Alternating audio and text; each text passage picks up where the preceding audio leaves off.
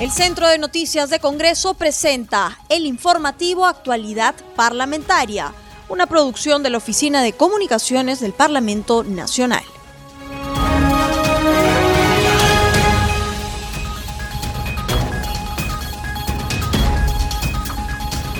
Amigos? Bienvenidos al programa Actualidad Parlamentaria, una producción de CNC Radio del Congreso. Este programa se transmite en las regiones de San Martín, Radio Norselva, en Madre de Dios, Radio Madre de Dios, en La Libertad, Radio San Juan, en Huánuco, Radio Chalon Plus, en Arequipa, Radio Star 92.3 FM, 96.7 FM y en Apurímac, Radio Horizonte. Los saluda Rómulo Vargas y los acompañaré en esta jornada informativa. Continuamos con el programa, ya estamos en la línea telefónica con el congresista José Luis Ancalle, integrante de la Comisión de Fiscalización, miembro de la bancada del Frente Amplio por la región Arequipa. Congresista Ancalle, ¿qué balance podríamos hacer en torno a la sesión que han realizado esta mañana sobre el caso del congresista Edgar Alarcón?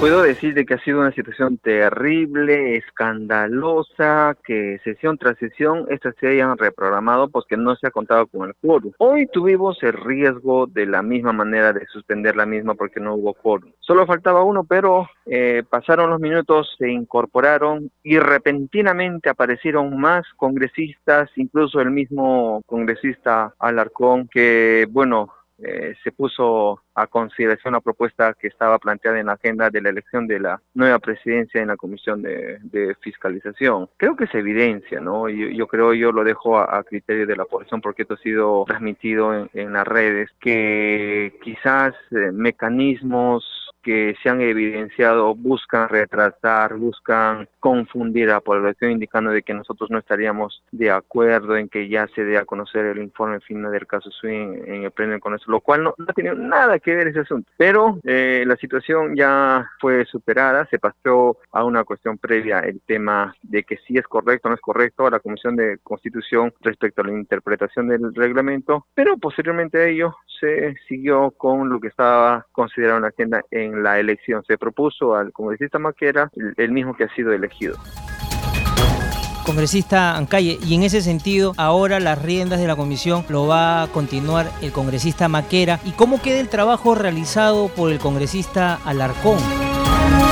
Todo el trabajo que se ha realizado en la comisión no tiene eh, ningún impedimento, perjuicio, porque el trabajo se ha realizado con todos los miembros de la comisión. Ahora, más bien, quien estaría encargado de dar a conocer el informe final ante el Pleno es el presidente, en este caso el, congresista Maquera, y fortalecer el trabajo firmemente en la comisión con la disposición de todos los miembros que que han realizado este trabajo pues de acuerdo a las, a las sesiones y a las invitaciones y a los investigados que se ha concluido con un informe final congresista en calle. Y en ese sentido se vio ahí en imágenes por el canal 550 de, del Congreso que hubo ahí un cierto malestar entre congresistas, se podría decir, de la bancada del señor Alarcón, donde este tema también querían que pase a la Comisión de Constitución. Si podría explicar eso a la gente que no, no ha podido observar. Sí, eh, entendiendo que no había precisión sobre su renuncia, a la comisión, pero el mismo vocero de UPP salió a manifestar, incluso nosotros como miembros titulares de esa comisión tenemos la, la disposición. Se planteó la cuestión previa, luego la retiraron, nuevamente planteó la cuestión previa el, congresista Racón, a lo cual yo invoqué quizás un tanto buscando el camino de imparcialidad, que más bien él como, como interesado y, y como consecuencia se prestaría un conflicto de intereses que se abstenga, pero se recogió al final la decisión de todo el pleno de la Comisión de Fiscalización dispuso para que vaya a la Comisión de Constitución y se pueda pedir el informe que han requerido en, en esta cuestión de cuestión previa. planteada congresista Ancay, y cambiándole de tema, ya el Congreso estaría mañana viendo en el Pleno el informe del caso Vacunagay. Es el tema, pues, ¿no?, que compromete al expresidente Vizcarra con el tema de la inoculación de, de vacunas, tanto él como su familia y adicionalmente la ex ministra de Salud y Relaciones Exteriores. ¿Qué opinión le merece este tema? Ahí también hemos tenido un trabajo bastante acucioso, responsable y transparente y quiero manifestar que en este tema de las acusaciones constitucionales hemos visto muchos cuestionamientos al, debido procedimiento. Lo digo así tan claramente puesto que confunden el debido proceso con el debido procedimiento, que es totalmente diferente si hablamos eh, jurídicamente. Por eso que eh, se ha respetado todo lo que indica nuestro reglamento como fuero parlamentario para que al final no aduzcan ninguna vulneración. Eh, esto ya está encaminado, se ha aprobado en la subcomisión, a lo que eh, corresponde seguir con todo el procedimiento en la comisión permanente y en el pleno para que se dé la acusación o se rechace el mismo, porque al final la decisión la tiene el pleno del Congreso para esta propuesta que ha sido de inhabilitación de 10 años para el expresidente, 8 años para la ex eh, premier de la ministra Macetti y la ex canciller de un año congresista Ancalle, y en el informe también dan a conocer cuál fue la estrategia de favorecimiento, si se podría decir, al laboratorio Sinofar por las declaraciones incluso del médico que la inoculación no ha sido regular, no ha habido un procedimiento formal como requieren, sobre todo entendiendo que ellos son los altos funcionarios y tenían la disposición de la misma. Y muy por el contrario, los convocaron a su domicilio, hicieron vacunar a sus familiares, con excepción de la ex canciller que más bien reconoció el hecho, su inoculación ha sido pública en el mismo hospital y eso quizás ha permitido que la propuesta del congresista delegado haya sido que solamente se le inhabilita de un año congresista Calle, ¿y hubo algunas modificaciones sucesivas en los protocolos del ensayo clínico de Sinofar? Modificaciones de los protocolos refiriéndonos a quienes se han inoculado irregularmente o en qué sentido va la... Claro, esto fue a pedido pues no de la Universidad Cayetano Heredia, ¿no? Y sin mayor escrutinio sobre su impacto. Y nosotros queremos más bien identificar la, la, segunda lista, porque hay vacunas que han quedado sueltas y no sabemos eh, a dónde han ido a, a, parar, a dónde se han ido a inocular. Es lo que queremos saber y más bien el ex presidente se ha indispuesto y no ha asistido a estas convocatorias que quizá nos hubiese permitido tener mayor eh, claridad respecto a su descargo, pero eh, se respetó todos los procedimientos y al final se aprobó el informe final en la, en la subcomisión. Calle, y el proceso que realizó la Dirección General de Medicamentos, Insumos y Drogas Digemit, ellos han emitido autorizaciones cuando ya los productos de Sinofar habían sido embarcados y encontraban en ruta hacia Perú. ¿Cómo quedó la participación de Digemit? Se cuestionó en su momento.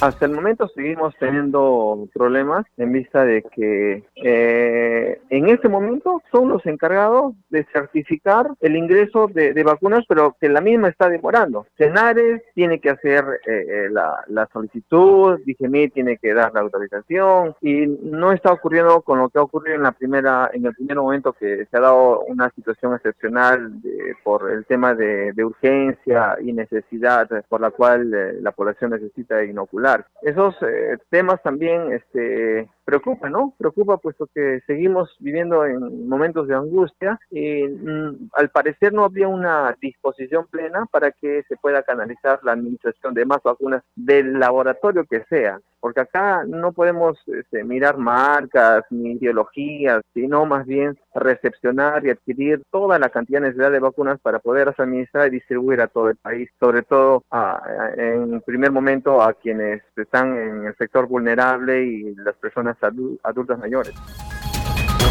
Así es, congresista. Y en otro punto se detalla que desde el 7 de agosto del 2020 era de conocimiento de las autoridades Pilar Macetti, que era ministra de Salud, César Cabezas, es jefe del Instituto Nacional de Salud, Carmen Ponce, directora de IGEMIT, y Mario López Chávarri, es canciller, que el laboratorio Sinofar ofreció una cantidad de vacunas de emergencia. ¿Esto se llegó a comprobar, congresista? Esas vacunas, este, la, disposición que han tenido estas 3.200 no han estado dentro del procedimiento regular para el ensayo clínico. Eso lo tenemos claro, eso se ha evidenciado. Lo que más bien eh, falta, más bien ubicar es eh, el saldo de estas vacunas a quienes se han inoculado, entendiendo de que hace poco, me parece una semana, dos semanas, se ha visto aparecer a nuevos altos funcionarios que se habían inoculado. Y seguramente que con el tiempo van a seguir apareciendo porque identificando, investigando, se hace o se permite de que se puede eh, identificar esa irregularidad que con su abuso de poder han cometido altos funcionarios congresista en calle y como parte de este lote ingresaron irregularmente y camuflados 3.200 vacunas de emergencia para el personal del estudio y relacionados de ellas 1.200 dosis fueron también irregularmente entregadas a la Embajada China en Perú. ¿Cómo es que ese saldo todavía no se llega a saber dónde está y quiénes la tendrían, congresista? El problema es que no hay la disposición sincera de parte de quienes eh, han tenido el poder y la facultad. Eh, recordemos que el médico encargado eh, indicó de que todo ha sido transparente, pero esa transparencia en los procedimientos tiene que estar registrado a través de documentos y lo cual no ha ocurrido en los casos precisos incluso de los ex ministros y el ex presidente. Esperemos que eso con la disposición que se debe tener, a pesar de que se armó una comisión, una comisión en, en, el, en el Ejecutivo, pero no se ha logrado identificar a más personas. Ahí creo que también este, sería bueno un sinceramiento, un trabajo responsable de parte de ellos para eh, identificar el problema. Pero entiendo de que otras personas quizás son altos funcionarios y están impidiendo, obstruyendo o, viendo la manera de no permitir salir a la luz de que también habrían sido objeto de, estas vacunas irregulares, estas dosis llamadas VIP. Perfecto, congresista Ancalle, vamos a seguir de cerca este tema. Más adelante ya estaremos con mayores detalles con usted mismo. Y cambiándole de tema, congresista Ancalle, ¿qué opinión le merece el posible retorno de las clases presenciales que estarían iniciándose desde el 19 de abril? Tenemos en claro que son las eh, zonas rurales y si los especialistas han evaluado, han hecho un análisis en que no pueda traer perjuicio, entonces yo creo que son ellos quienes dispongan la viabilidad o no viabilidad de este anuncio de parte del ministro de, Educación, eh, entendiendo de que si se da más bien en, el, en la metrópoli de las, de las ciudades, eh, yo creo que ahí ya la situación es totalmente diferente, ¿no? Creo que esa evaluación merece a los especialistas y, y ellos también serían responsables si es que podría ocasionarse un foco infeccioso o al incremento de la misma. Yo creo que analizando, investigando, viendo las circunstancias de esas zonas, eh, la disposición se podría dar. Así es, congresista, ojalá que se cumplan todos los protocolos también con los niños. Muchísimas gracias por haber estado con nosotros en el programa, congresista Ancalle. Rómulo, muchas gracias, muy amable. Ahora damos pase a nuestro segmento Congreso en Redes. Estamos en nuestros estudios con nuestra colega de la multiplataforma del Centro de Noticias del Congreso, Estefanía Osorio, para que nos brinde las actividades de los congresistas en las redes sociales. Adelante, Estefanía, bienvenida. Muchas gracias Rómulo por el pase y empezamos con la secuencia Congreso en redes. Un saludo especial a todos los oyentes de CNC Radio del Congreso y a todas las regiones del país que nos sintonizan a esta hora. Vamos a conocer algunas publicaciones de los congresistas en las redes sociales y la presidenta del Congreso de la República, Mirta Vázquez, da a conocer en su cuenta oficial de Twitter un video donde rinde cuentas de su gestión como parlamentaria de Cajamarca. Señala que durante todo este tiempo su equipo y ella han escuchado, defendido y promovido una gestión a favor de los derechos. Vázquez Chuquilín también indica que han priorizado los casos de corrupción de funcionarios, siempre con la misma celeridad, legalidad y transparencia. Es inaceptable cualquier intento de difamación. Seguiremos firmes sin blindajes ni privilegios para nadie, puntualizó. Continuamos con Congreso en redes. En Twitter del Parlamento Nacional se informa sobre la designación por mayoría del legislador Héctor Maquera como nuevo presidente de la Comisión de Fiscalización y Contraloría para completar el periodo de sesiones 2020-2021 seguimos con más informaciones desde las redes sociales. En Twitter, la parlamentaria Jessy Fabián Díaz, de Acción Popular, anuncia que se promulgó la ley número 31156, que permite realizar denuncias por violencia contra las mujeres y los integrantes del grupo familiar a través de los canales tecnológicos como redes sociales y correo electrónico. Por su parte, el Parlamento Alberto de Belaúnde del Partido Morado anuncia que hoy es un día muy importante para la flora y fauna, pues se aprobó el predictamen del proyecto de ley que incluye el tráfico de vida silvestre en la ley contra el crimen organizado. Esto dotará a las autoridades de mayores herramientas para combatir este delito. Y en Twitter, la legisladora no agrupada Red Contreras anuncia que ya es ley y se encuentra publicada la norma que previene y sanciona el acoso a las mujeres en la vida política. Califica como un logro muy importante y que se siente muy feliz. También indicó que este es uno de los primeros proyectos que trabajó su despacho como parte de la Agenda Mujer. Bueno, Rómulo, esto fue nuestro segmento Congreso en redes. Solo para recordarles a todos nuestros oyentes que no se olviden de seguirnos en nuestras redes sociales. Estamos en Instagram, en Facebook y en Twitter. Nos encuentran como Congreso Perú. Adelante contigo, Rómulo, y conmigo será hasta mañana. Gracias, Estefanía, por tu reporte. Nos reencontramos el día de mañana.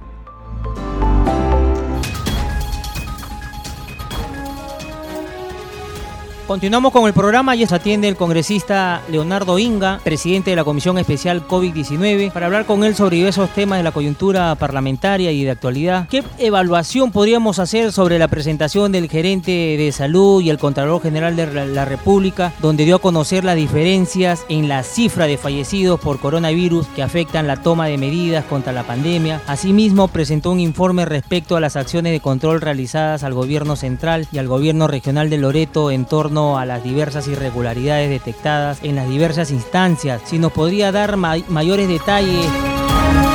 Rómulo, saludarte, saludar a toda tu audiencia. Eh, efectivamente, hemos tenido el día de ayer la presencia del gerente general de, salud, así como del Contralor General de la República. Eh, el torno a salud se ha citado para ver los avances en torno a la vacunación que ha tenido eh, salud eh, cómo va eh, en torno a su personal.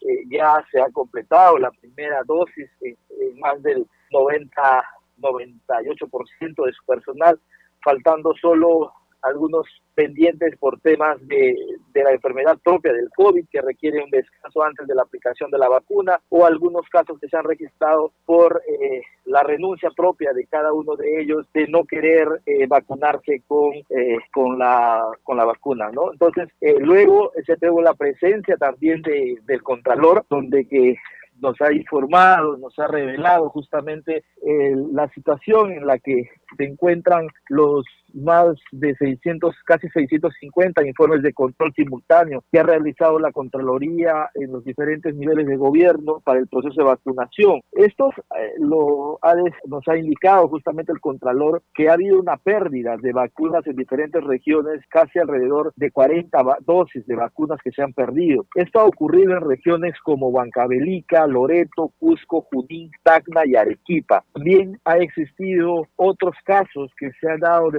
vacunación irregular, siendo el más destacado el de Loreto, pero también se ha dado en regiones como Cusco, eh, se ha dado en Amazonas, en Tacna, en Arequipa y en Huancavelica. Entonces, eh, ha sido varios casos que se han dado también en el en, la, en otras regiones del país y que eh, se espera que en las próximas semanas, en algunas de ellas, hablando específicamente de Loreto, por ejemplo, se tenga ya un informe posterior y se te halle responsabilidades tanto administrativas como penales. ¿no? Este es un tema eh, sumamente importante que destacar. Eh, se ha venido exigiendo a Contraloría justamente en cuanto tuvimos las denuncias, eh, hemos coordinado con Contraloría para que se puedan hacer las acciones necesarias en diferentes regiones. Se ha visto también desde un inicio de la vacunación, se ha solicitado a Contraloría hacer un, un control concurrente en, para ver el tema de las cadenas de frío a nivel nacional. Esto también se espera tener pronto un informe. El informe de la vacunación irregular que ha comprometido al expresidente de la República, así como a las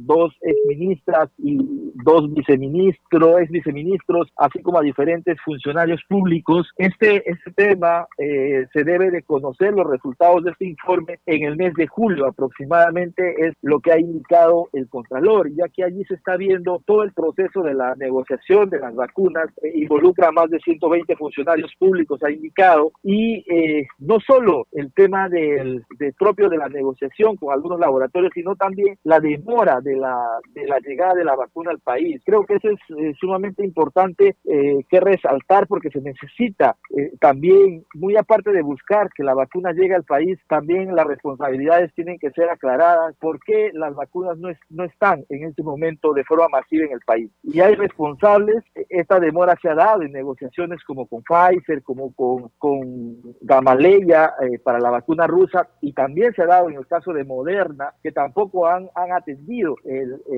la oferta que, que, ha hecho, que ha hecho Moderna. Entonces, eh, hay que justamente allí, eh, esperemos que el informe de la Contraloría dé luces de todo lo que ha sucedido en ese proceso de negociación que desgraciadamente nos ha llevado a lo que hoy tenemos serios inconvenientes en adquirir o tener en nuestro país las vacunas, ¿no?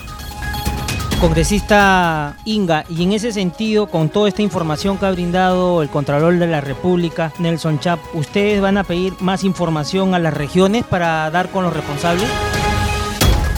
Sí, nosotros estamos haciendo un seguimiento a diferentes regiones eh, para justamente ver y sobre todo estamos citando al ministro de Salud porque necesitamos que prontamente se pueda establecer un protocolo eh, adecuado para que la situación de las vacunaciones irregulares, por sobre todo, no ocurran. Y así como también las mermas o pérdidas de dosis de vacunas no se den, ya que ya que la vacuna está siendo un, un bien sumamente escaso a nivel mundial y cada dosis es para salvar justamente una vida, ¿no? Entonces debemos de eh, actuar con mucha con mucha cautela en el tema del manejo de las dosis de vacunas y debemos de hacerlo de forma eh, bastante bastante rápida, ¿no? Entonces creo que el ministerio debe de establecer un, protocolo adecuado para ello. Eh, desde la comisión estamos exigiendo eso justamente y esperamos que se dé de la manera más pronta y oportuna, ¿no?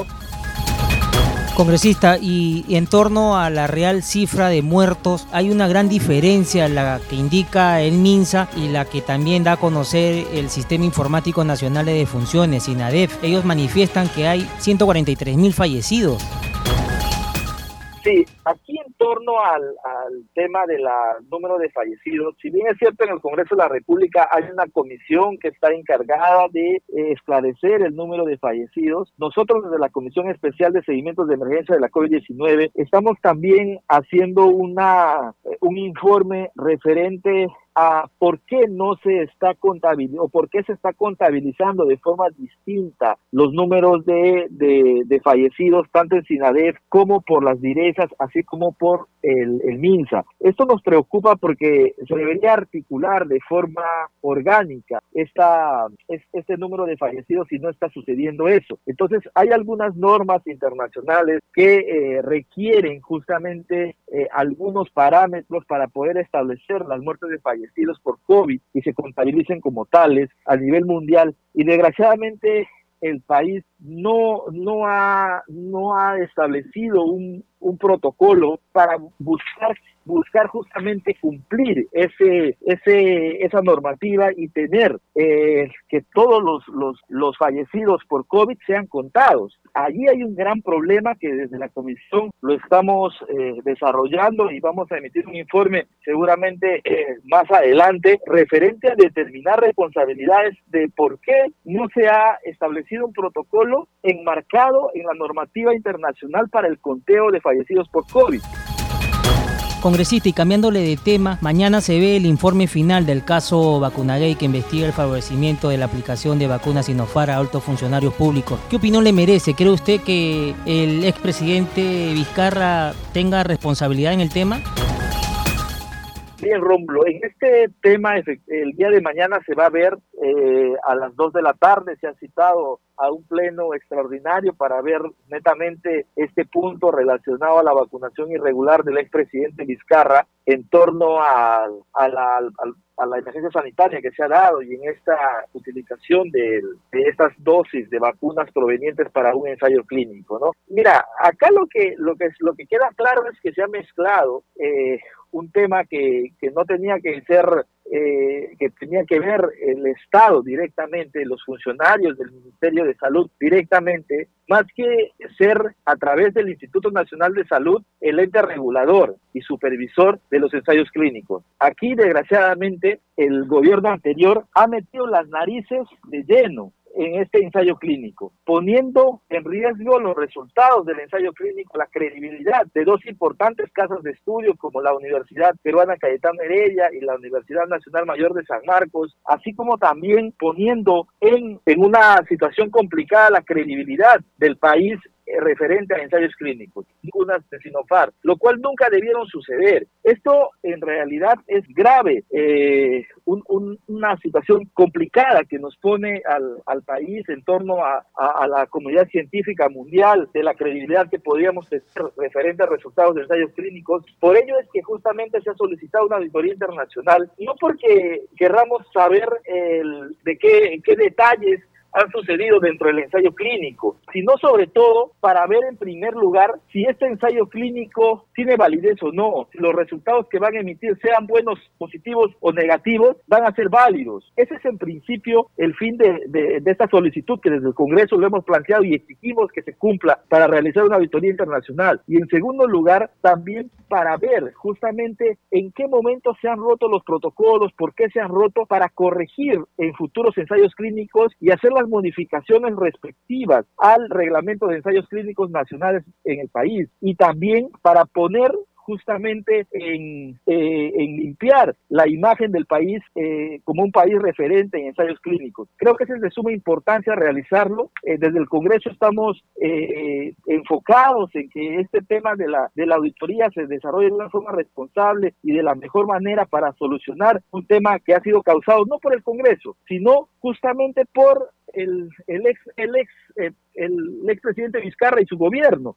Entonces, desde el Congreso estamos justamente dispuestos a que este tema se resuelva de la mejor forma. Y si tiene que haber responsables, que seguramente el informe del día de mañana eh, se va a informar en el Congreso de la República a través de esa comisión investigadora, pues tienen que asumir todas las responsabilidades y las culpas que así se lo que se determinen, ¿no? Congresista... Que nuestra responsabilidad.